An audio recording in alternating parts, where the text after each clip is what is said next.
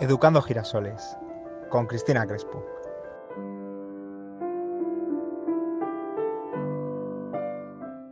Venga, vamos a empezar con un juego. Defíneme en una sola palabra, palabra qué es el conflicto para ti. Sí, el conflicto tanto con tu pareja, con tus hijos, como con tus compañeros de trabajo.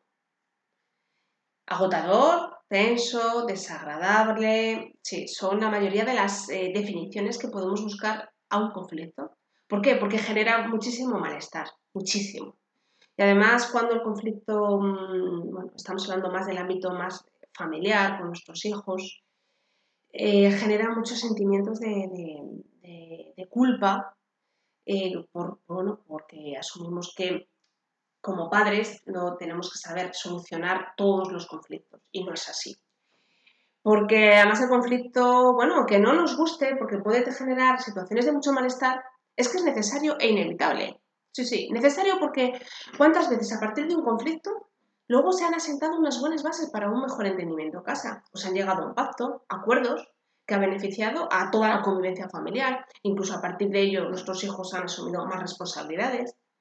Entonces vamos a intentar ver el conflicto desde el punto de vista no tanto de una fuente que genera más y más problemas, sino como una oportunidad, como el poder transformador que puede tener un conflicto, porque es inevitable y necesario.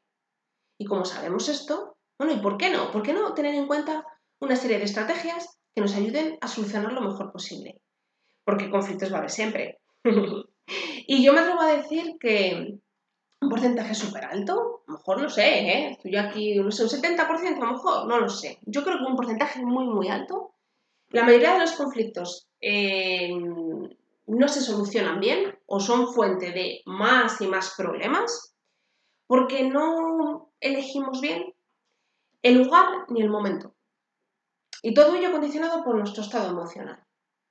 El estado emocional que tenemos a la hora de enfrentar un conflicto con nuestros hijos va a marcar, por lo que acabamos de comentar, que el conflicto sea una fuente de problemas o que tenga ese poder transformador de a partir de ahí o cómo han podido cambiar las cosas.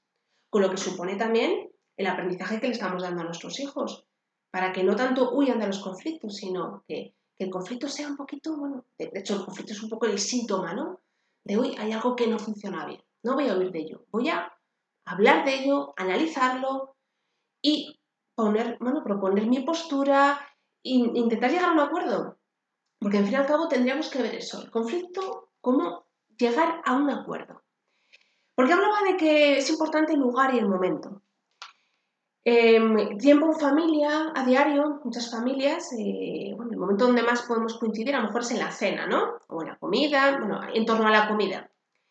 Yo creo que si tenemos que hablar de un problema es mejor que lo hagamos después de comer, con el estómago lleno, no antes, porque si según ya empezamos a, a comer, empezamos a hablar de los problemas, es muy probable que eh, ni terminemos la cena, no sepa la comida muy mal y, no va a ser el, mejor contexto. Y claro, diréis ya, bueno, Cristina, pero si tú en algún podcast me has dicho que eh, aprovechar, por ejemplo, las cenas es un buen momento para hablar del día, claro, claro. Pero si nosotros llevamos días que vemos que tenemos que poner sobre la mesa, nunca mejor dicho, un conflicto que está habiendo en casa, vamos a esperar a, terminar de comer. Cuando hayamos terminado el postre, ahí ya lo hablamos. Otro momento que creo que no es el más idóneo, antes de ir a dormir. Ya te vas a ir a dormir, ya está, además lo que supone ya que te vas a dormir, o sea, que ya, ya llevas todo el día por delante y no, no estás igual, no estás igual de receptivo, vamos, es que es imposible nos vamos a ir a la cama cada uno con una sensación pues también de malestar, que incluso nos va a afectar al sueño, a la calidad del sueño. No. Si no es nada urgente, que haya que decidir en un momento dado súper rápido, es mejor que elijamos ese, ese momento. Porque además también, si damos tiempo que cada una de las partes involucradas piense en qué ha podido pasar, cuando lleguemos a esa negociación ya vamos a llegar también con un estado emocional diferente, ya no está lo que decimos, ¿no? El, legislar en caliente, no está todo ahí tan a flor de piel. Y el lugar también es importante, que solamente estén las personas que estén involucradas en el problema. Por ejemplo, Si nosotros hemos acordado que nuestro hijo iba a limpiar la cocina ese día eh, y llegamos a casa y, no lo ha hecho y está con amigos, a lo mejor no es el mejor momento de, entrar en ese conflicto, sino bueno, mm, mañana hablaremos mm, o tenemos una conversación pendiente. No hace falta dar más datos. Pero sí también es importante darles a ellos ese peso en los conflictos. Piensa qué alternativas vas a proponer, piensa cómo se puede solucionar. Para, para, eso, para que sea parte activa, parte activa y para que luego también ellos en otros contextos también el conflicto lo vean como una oportunidad para poder transformar y proponer y proponer cosas. Básicamente se podría resumir que eh, el enfoque que, deberíamos tener, que claro, no siempre es fácil, por supuesto que no, ante un conflicto del, del tipo que sea, es un enfoque no tanto de ir a la defensiva, sino tener un enfoque de ir a mediar, intentar solucionar, a aportar de alguna manera. ¿Y qué ayuda para ello?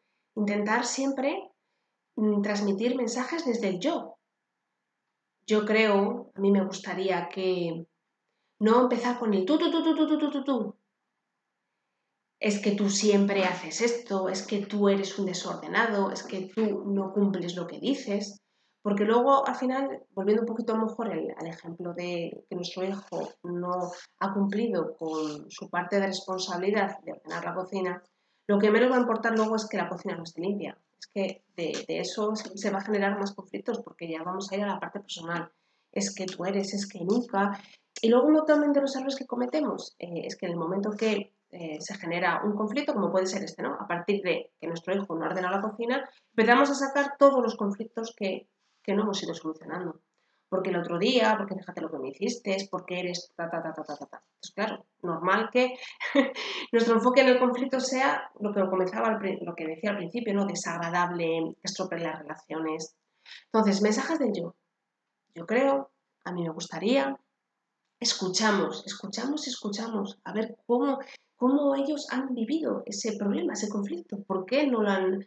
Eh, bueno, escuchar, darles ese, esa voz, y eh, claro, aparte de eso, en el momento que vemos que la conversación eh, se nos va a otros conflictos, ir uno a uno, solucionándolo. Y si vemos que mm, hay muchas cosas que tenemos que hablar, pues ¿por qué no crear ¿no? asamblea de conflictos en casa? Sí, dedicarle tiempo a hablar. Eh, generalmente lo que suele pasar es que no nos dejamos, no, no, dejamos, no dejamos hablar, no, no, no hacemos una escucha activa. Entonces, ¿cómo puede ayudar? Eh, incluso, bueno, dando un, que cojan eh, cualquier cosa, cualquier objeto de casa. ¿Y quién habla? Quien tenga el objeto. Solamente habla quien tenga el objeto. Es una manera de regular el turno de palabra, de palabra y escuchar nuestras propuestas. Resumiendo, antes de abordar un conflicto, vamos a preguntarnos si nuestro estado emocional es el más adecuado. Es decir, si tenemos la paciencia suficiente para poder ver el conflicto desde un enfoque lo más objetivo posible, para que no nos tomemos el problema desde un punto de vista personal. Y también vamos a valorar si es el momento y el lugar adecuado. Si no hay nada urgente que tengamos que decidir, yo creo que siempre es mejor dejar reposar, mm, dejar eh, que baje ese estado emocional tan alterado y volver a hablar de lo que ha pasado una vez que haya pasado el tiempo suficiente para poder estar, pues eso, volver a, un estado emocional idóneo. Y bueno, hablando de conflictos, em, seguro, seguro, seguro que mucho de, muchos hogares, eh, la mayor parte de los conflictos se dan por temas del estudio, relacionado con el aprendizaje de vuestros hijos, ¿verdad? Ya sea porque están desmotivados, eh, porque no hacen sus tareas. Y en muchas ocasiones como padres no sabemos cómo actuar. Muchas veces porque no tenemos tampoco esas herramientas, no, no tenemos por qué tener esas herramientas pedagógicas y no sabemos si les estamos ayudando o lejos de ayudar, les estamos em, exigiendo, exigiendo demasiado o al revés, todo lo contrario. Bueno, si sientes que te vendría bien eh, adquirir nuevas herramientas para complementar las que ya tienes. Pues te planteo, te animo a que te apuntes a la cuarta y última edición del curso Técnicas Efectivas para Aprender a Enseñar. Digo última porque el curso escolar ya finaliza y el mm, tercer trimestre es un, trimestre muy intenso. Por eso el 17 de abril y el 24 de abril hay una nueva convocatoria para padres, madres y educadores, porque también cada vez se apuntan más docentes, donde vamos a, bueno, os voy a ofrecer eh, herramientas para saber, primero, conocer cómo funciona el aprendizaje y después saber cómo podemos animarles, qué técnicas de estudio, cómo se pueden planificar, muchas, muchas, muchas herramientas que os van a servir y además el curso luego eh, lo vais a poder tener para siempre porque lo vais a poder tener grabado. Y este curso tiene garantía de calidad y de devolución si no estás satisfecho. Así que mm, no pierdas la oportunidad porque las plazas son muy, muy, muy, muy limitadas. Muchísimas gracias, muchísimas gracias por estar ahí, de verdad. Agradezco muchísimo todos los comentarios que, me podáis aportar y, si queréis eh, que hable de algún tema en concreto, lo que sea. Estoy abierta a que me podáis eh, plantear diferentes cuestiones relacionadas con el mundo de la educación, ya sabéis, técnicas de estudio, inteligencia emocional y convivencia en familia. Estoy deseando de que podáis escuchar las charlas que, he tenido con diferentes profesionales. A mí me han encantado. Espero que a vosotros también. Muchísimas gracias por vuestro tiempo. Ya sabéis que podéis localizarme tanto en redes sociales, Facebook e Instagram, Crespo Aprendizaje o Cristina Crespo Aprendizaje, y en el correo electrónico cristina.crespoaprendizaje.com. Muchísimas gracias. Nos vemos en el siguiente capítulo de Educando a